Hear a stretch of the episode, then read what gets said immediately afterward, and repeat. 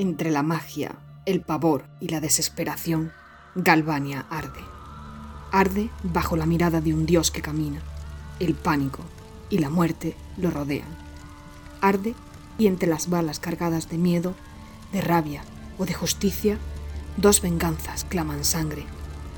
Arde y las cenizas, como los gritos, flotan hasta la ciudadela. Galvania arde y la traición consume a sus últimas víctimas. Héroes de cobre, Marta Álvarez e Iguacel Serón.